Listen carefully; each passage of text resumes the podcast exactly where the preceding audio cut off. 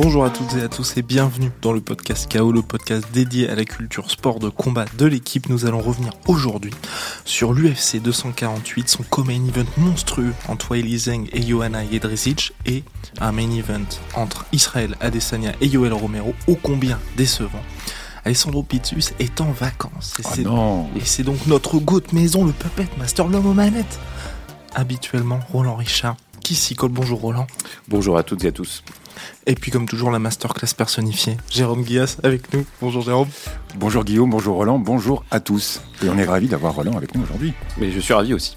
Eh bien, plaisir partagé, je suis Guillaume, comme toujours ravi d'animer cette émission, bien KO, saison 2, épisode 6 spécial UFC 248. C'est parti.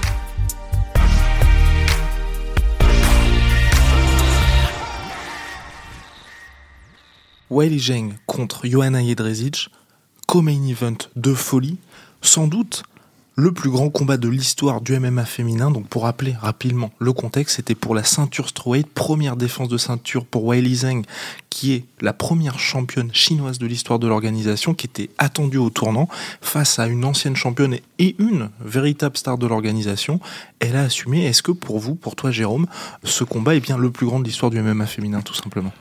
On s'attendait en tout cas à un fabuleux combat. C'était écrit à l'avance et on n'a pas été déçus. Ouais. C'est un des plus grands combats féminins qu'on a pu voir. Alors peut-être pas le plus grand. Moi j'ai bien aimé aussi le combat euh, Namayunas contre Jedrzejczyk déjà à l'époque.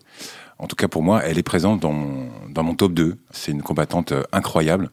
Dana White l'a souligné euh, après, euh, après le combat. Elle est, elle est partie à la guerre face à une adversaire euh, qui était plus puissante qu'elle, plus costaud et qui était fa- favorite. Mais euh, voilà, le combat a tenu vraiment euh, toutes ses promesses. Alors le plus grand, moi je dirais non, mais je le mettrais en deux. Voilà. Et toi Roland?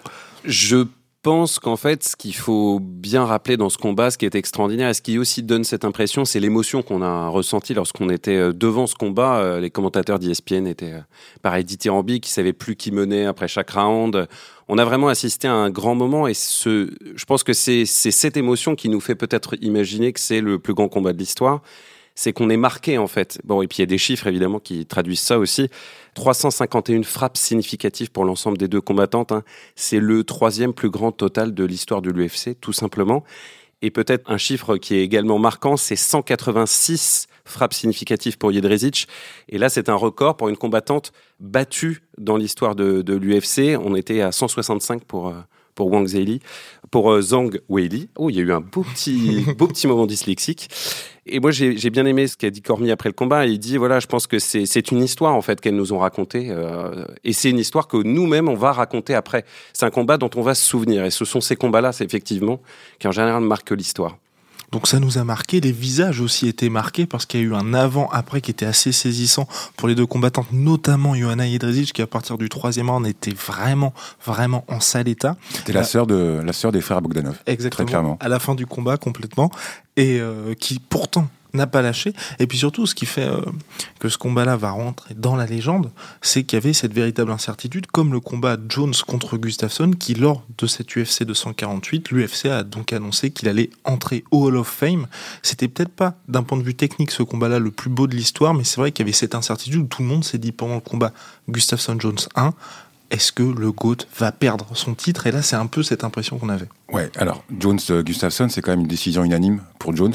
Je tiens à, le rappeler. Là, on a une décision partagée entre Zhang et, euh, et d'ailleurs, décision partagée qui aurait pu être partagée dans l'autre sens. Enfin, on peut dire euh, plein de choses sur ce combat, euh, et qu'effectivement, qu'il était fabuleux. que C'était quand même un combat où on a vu exclusivement du striking. Alors, c'était pas la faute de, de Zhang parce qu'elle a essayé d'amener au sol, mais la défense de lutte de Jedrzejczyk était extraordinaire. Donc le combat est resté debout. Pour avoir un, le plus grand combat de tous les temps, moi j'aime bien qu'il y ait plusieurs niveaux, qu'on aille au sol, qu'on se relève, qu'on ait du striking, euh, du grappling, du clinch. Bon là, il n'y a pas eu vraiment tout ça, mais le combat était d'une intensité euh, effectivement extraordinaire et décision partagée, contrairement à Jones euh, Gustafsson. Et, pour moi d'ailleurs, Jedrzejczyk gagne le combat. Moi, j'étais pas loin d'avoir cette impression aussi pendant, pendant le combat. Ce que j'ai trouvé vraiment extraordinaire, c'est que il y a eu vraiment des momentum en fait. Il y a eu des moments où clairement, on a, je pense, particulièrement au troisième round. Pourtant, c'est le moment où l'hématome là sur la tête de Jedrzejczyk commence à se former, puis il sera effectivement énorme au point qu'il y a une, une parenté avec les, frères Bogdanov qui est imaginable. Mais euh, ce, moment-là où vraiment Jedrzejczyk, elle, elle, domine le combat, elle, arrive à la fois à travailler les jambes, elle travaille toutes les hauteurs du corps, ça aussi c'est magnifique chez elle.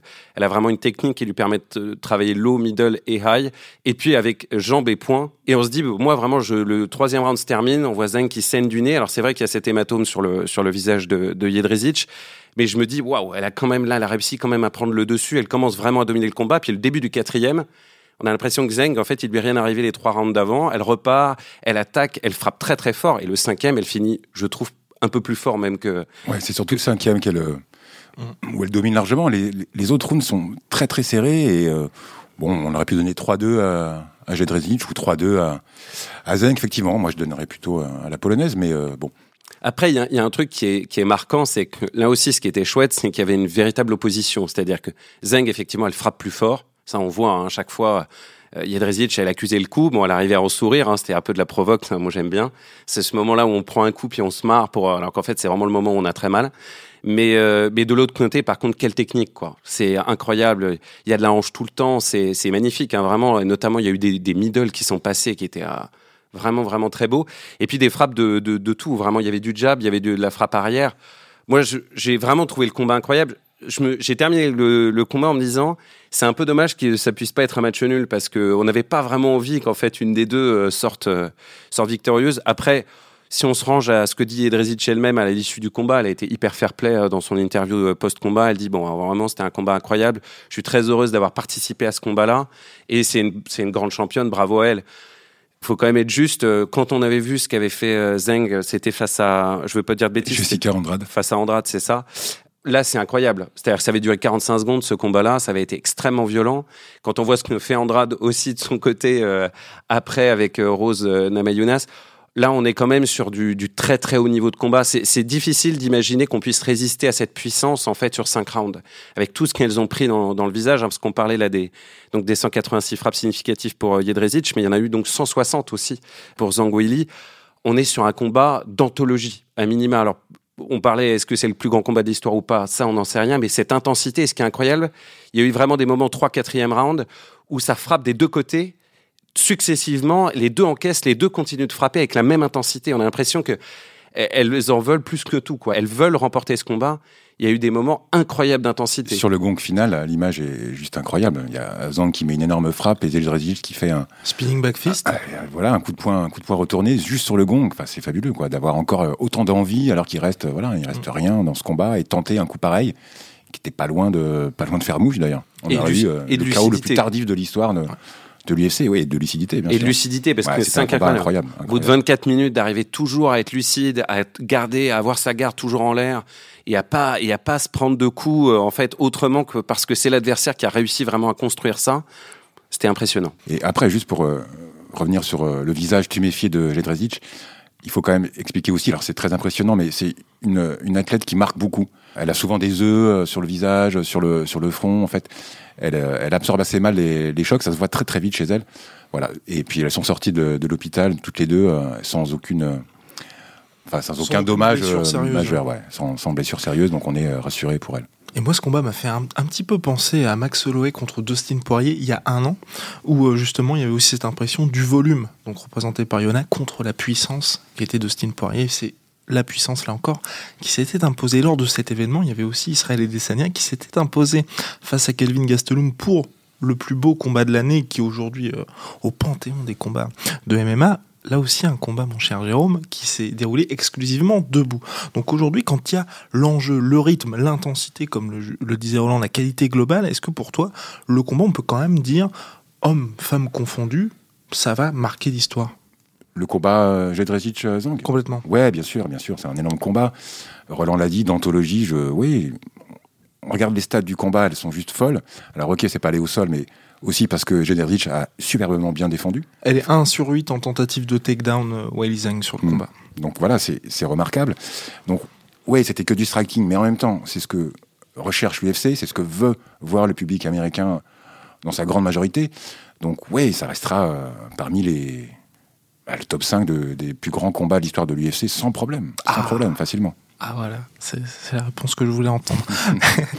Donc avec ces victoires, est-ce que Weili Zhang, qui a montré vraiment qu'au niveau de la puissance, ça va être très très compliqué de la bouger comme l'a justifié Roland, elle a réussi une première défense de ceinture majuscule. Est-ce que elle peut devenir le nouveau visage du MMA féminin qui manque quand même de superstars depuis le départ de Ronda Rousey Certes, nous avons Amanda Nunes, mais on voit bien dans les chiffres en pay-per-view que ça n'a pas le même impact que Rousey qui faisait, on le rappelle, la une du magazine ESPN et qui était présente dans tous les plateaux télé. Jérôme Ouais, alors Ronda Rousey est américaine. Hein, C'est important de le, souligner quand même. Amanda Nunes n'est pas américaine. C'est aujourd'hui la superstar de l'UFC, du MMA féminin, très clairement. On pourrait même se demander si elle, euh, si elle peut être battue, à la régulière en tout cas. Donc on verra. Zhang Weili peut-elle être le nouveau visage? Je sais pas, je suis pas sûr. La nouvelle star, j'en sais rien. Il faudrait qu'elle parle un peu mieux anglais déjà. Ça risque d'être un peu compliqué, même si elle se débrouille. Non, mais elle se débrouille pas trop mal. C'est parce que c'est l'épisode du traducteur chinois là dont on parlait juste avant l'émission. Ouais, non, pas drôle. que ça, mais bon. Mais euh, et puis euh, une première défense réussie, ok. Alors qu'elle était favorite, pour moi, elle perd ce combat quand même. C'est important de, le- je, je me répète, mais voilà, elle gagne pas le combat. Donc, je sais pas si elle peut être la, future star. Je sais pas si elle peut, euh, elle peut battre Andrade. euh, en termes de puissance, ça s'équilibre pas mal. Elle est sans doute un peu plus puissante quand même. Elle a un, peu plus de de technique, mais euh, je sais pas, je sais pas. Moi, je crois qu'elle correspond pas tellement à ce qu'est ce qu'est l'UFC. Je pense qu'elle a. En fait, elle est trop sage, elle est trop gentille, trop bienveillante. Là, ce qu'elle dit après le combat, elle dit c'était un super combat, on est des artistes des arts martiaux, on veut pas de trash talk, Hum, mauvais plan euh, pour l'UFC. On veut du respect mutuel, ouh là là, pareil, c'est pas très UFC euh, compatible ces histoires-là. Je pense que Zeng, c'est c'est- voilà, c'est c'est une très grande combattante. C'est spectaculaire ce qu'elle propose, mais je crois pas qu'elle convienne vraiment à, à ce que à ce qu'est l'UFC. Je suis pas sûr que du coup l'UFC ait vraiment envie d'en faire une superstar. C'est une très grande combattante, pas de problème, mais de là en faire une icône, quelqu'un vraiment qu'on puisse euh, sur qui on puisse capitaliser. Alors le truc qui joue pour elle, c'est qu'elle est chinoise. Ah oui, il et y a le marché chinois à aller voilà. chercher. Et que c'est un marché évidemment énorme pour l'UFC, pour toutes les organisations en fait euh, sportives à travers le monde. Mais bon, j'ai du mal à croire qu'elle corresponde complètement à ce qu'est l'UFC et à ce que souhaite l'UFC. Bon, après, euh, elle a, voilà, elle a, une histoire, elle est courageuse. Là, on l'a vu encore dans son, dans son programme d'entraînement. Alors, elle a quitté début février la Chine à cause du coronavirus. Elle est passée par la Thaïlande. Ensuite, elle est passée par Abu Dhabi. Finalement, elle arrive aux États-Unis. Elle gagne quand même son combat. Voilà. Il y a un storytelling qu'on peut construire autour d'elle. Mais voilà, elle, elle est pas hyper charismatique, faut quand même le dire. Moi, quand on regardait le combat, enfin clairement, Jedrzejczyk, elle envoyait plus de trucs, elle souriait plus, elle était plus expressive, elle donne plus de choses dans le combat aussi au public. Ça s'est ça s'est vu à son entrée, euh, avant le combat. Voilà, elle a fait une entrée très humble, euh, respectueuse, euh, à la chinoise, comme elle le dit elle-même dans, dans les interviews d'avant-combat. Elle disait voilà, nous, en Chine, on est, on est très respectueux, très humble, on va pas se mettre en avant, pas de trash talk. Tout le contraire de Jedrzejczyk avant le combat, où elle a été, comme à chaque fois quand elle fait stare down, elle, elle a deux doigts de mettre une tarte à son adversaire. Elle parle tout le temps, elle parle beaucoup. Voilà, et bon, à la fin du combat, Jedrzejczyk, ça m'a un peu surpris qu'elle accepte aussi bien sa défaite, euh, parce qu'elle gagne. hein. Mais, euh, mais voilà, ça ne semblait pas d'être d'être aussi, euh, d'être aussi humble, d'applaudir son adversaire. Contre Namayunas, elle perd deux fois, et bon, elle dit qu'elle a, gagné les deux quasiment, même quand elle se prend un KO. C'était assez bizarre de la voir aussi émue Donc après le elle était aussi à son top, elle était arrivée dans des nouvelles dispositions, nouveau manager, nouveau, enfin, nouveau petit ami également, nouveau nutritionniste. Donc c'est peut-être aussi le fait de se dire bon bah on a été à la décision ensemble. Elle a pris quand même pas mal de dommages et de se dire bon bah je vais, Ouais, ouais, je vais jusqu'à tout ça et je perds quand même. Bon. Et puis bah pour revenir sur Weili Zhang, tout dépendra à mon avis aussi de ce que fait l'UFC sur le marché américain vis-à-vis d'elle parce que pour l'instant en tout cas en Chine ils ont l'air de mettre le paquet. Quand elle a gagné le titre, c'était à l'UFC Shenzhen organisé Absolument. pour elle. Un UFC Shenzhen qui n'était pas un UFC numéroté, donc qui n'était pas un UFC pay-per-view, pour lequel l'UFC avait fait une conférence de presse qui est très rare pour les événements non numérotés. L'UFC a aussi ouvert l'année dernière un UFC Performance Institute encore plus Mhm. grand que celui, celui de aux États-Unis. ouais. Donc ça montre quand même qu'ils essayent un petit peu de pousser tout ça. Et puis, euh, Jérôme, est-ce que tu- on peut revenir aussi sur le, le style, mine de rien, de Zhang qui nous vient du Sanda et où là on se dit il y a potentiellement une avalanche d'athlètes chinois qui vont venir vers le MMA prochainement et ça pourrait être potentiellement Zhang que la première d'une longue ligne. Ouais, ouais, effectivement, elle peut, elle peut ouvrir la voie à, pas mal de monde. Ouais, son style, c'est un, c'est un style très agressif, très puissant, très fort en striking, avec des bonnes techniques de, de coups.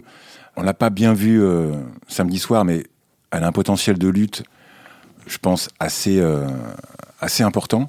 Je pense qu'elle peut très très bien contrôler ses, adversaires euh, au sol et, euh, délivrer un, grand endpound surpuissant. Elle a un style qui peut faire, qui peut faire très mal et effectivement ouvrir, ouvrir la voie à pas mal de, de combattants chinois formés à la même école.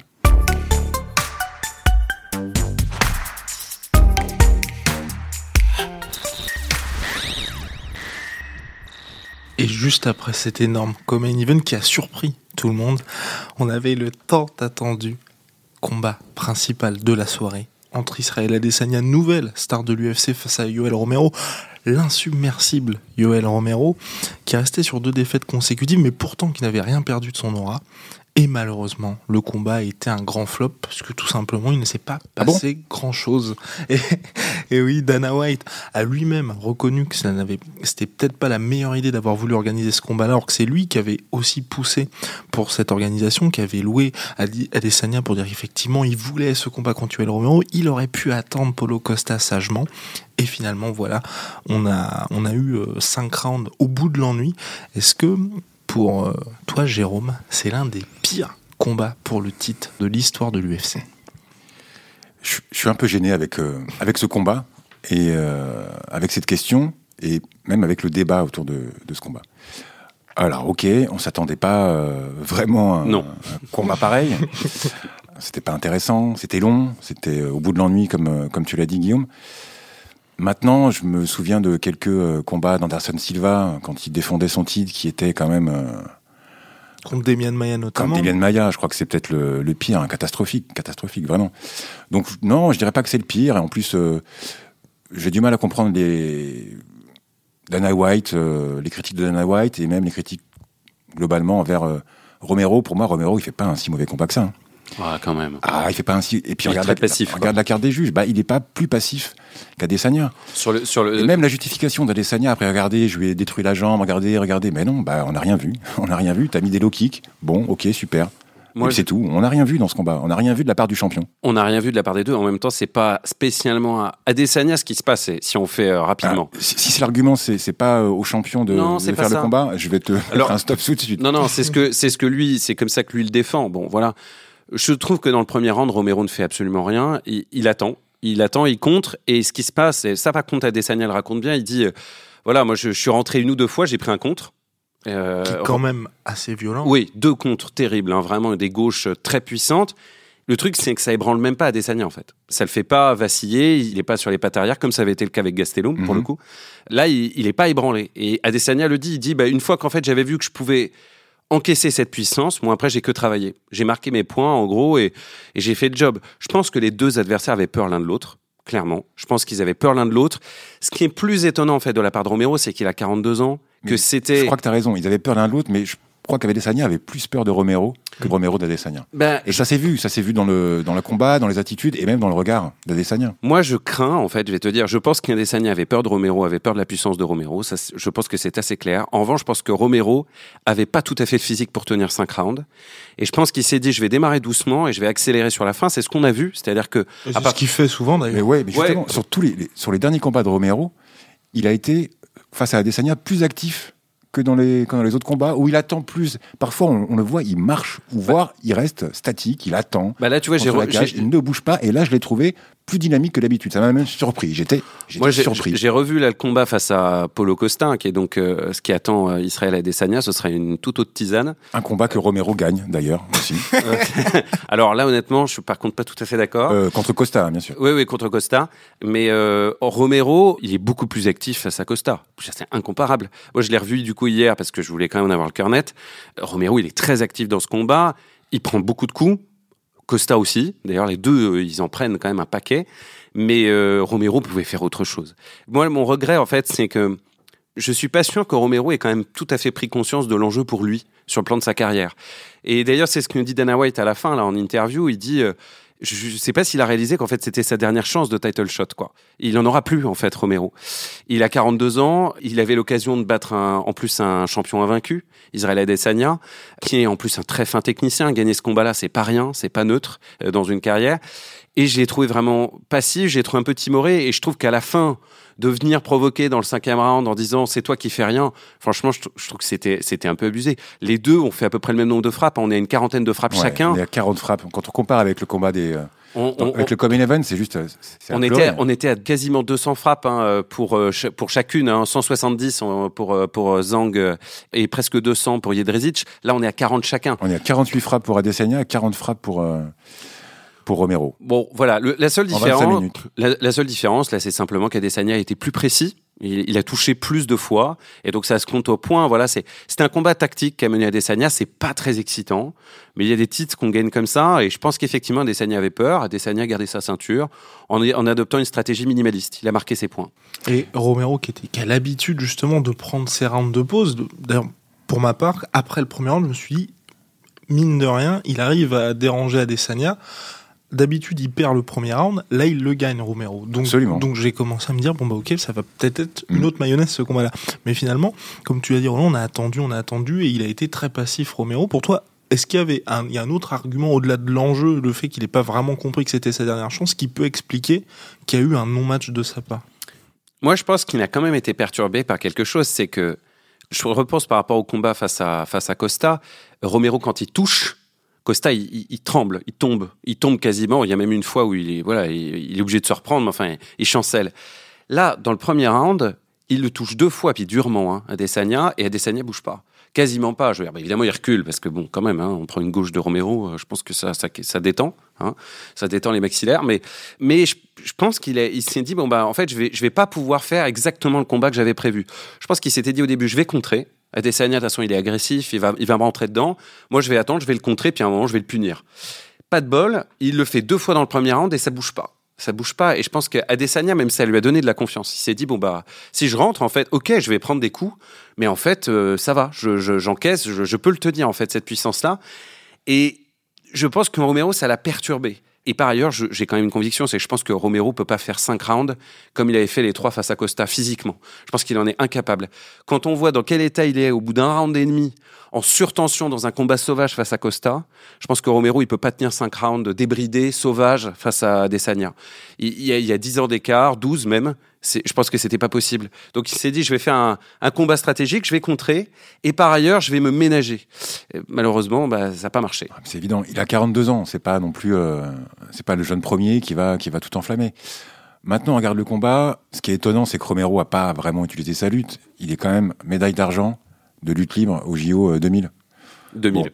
Ouais, d'accord. Mais non, mais ça joue, c'est juste pour signaler combien de, combien, de matchs qu'on n'a pas vu Romero utiliser vraiment sa lutte?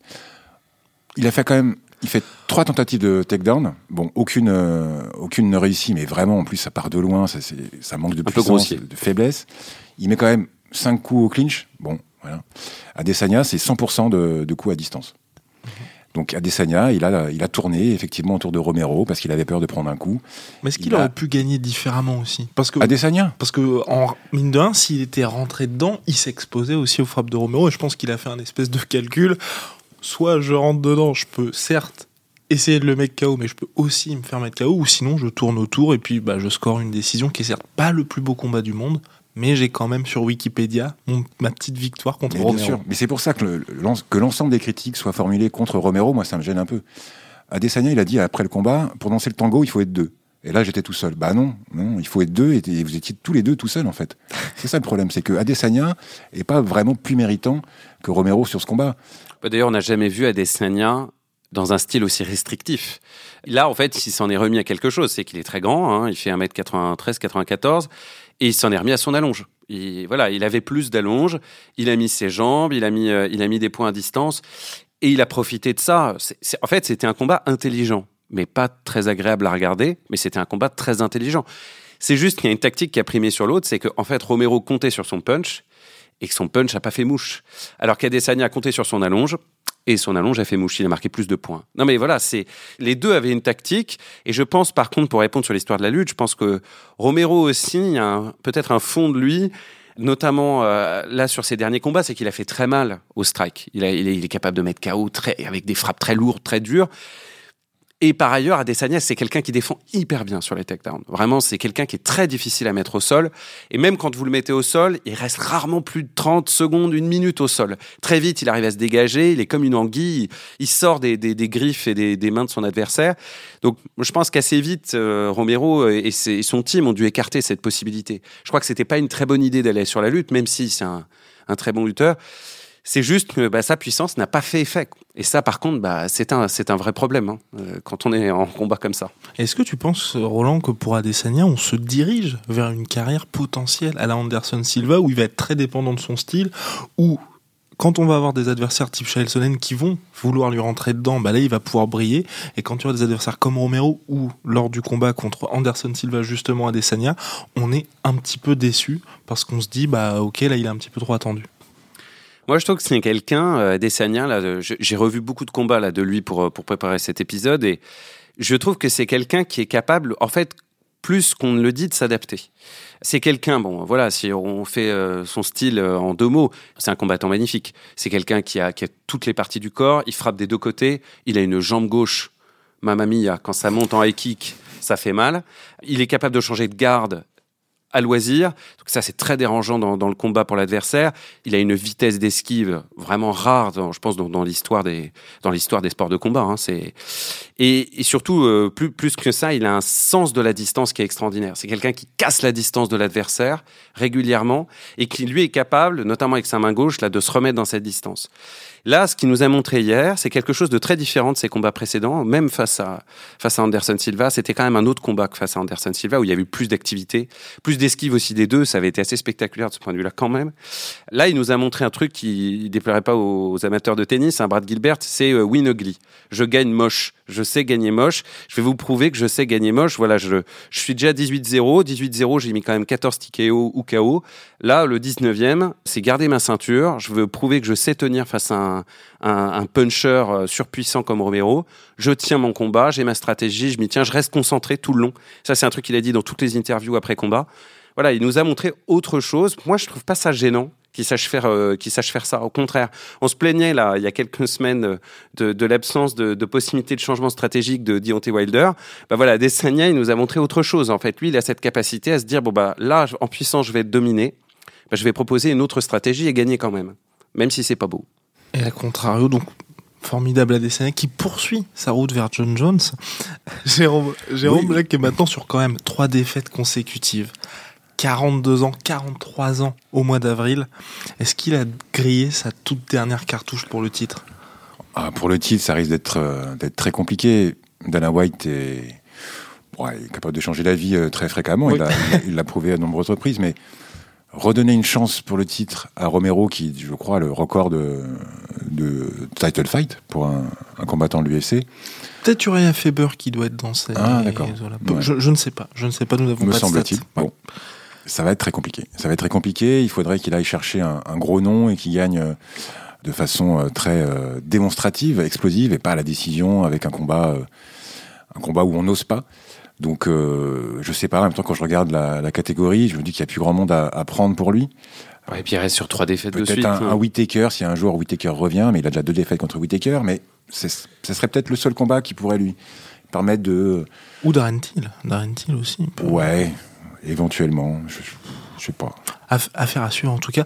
Roland se dirige vers un Polo Costa contre Israël Adesanya. Le combat qui devait avoir lieu, bah, c'est UFC 248, mais Polo Costa s'est déchiré le biceps.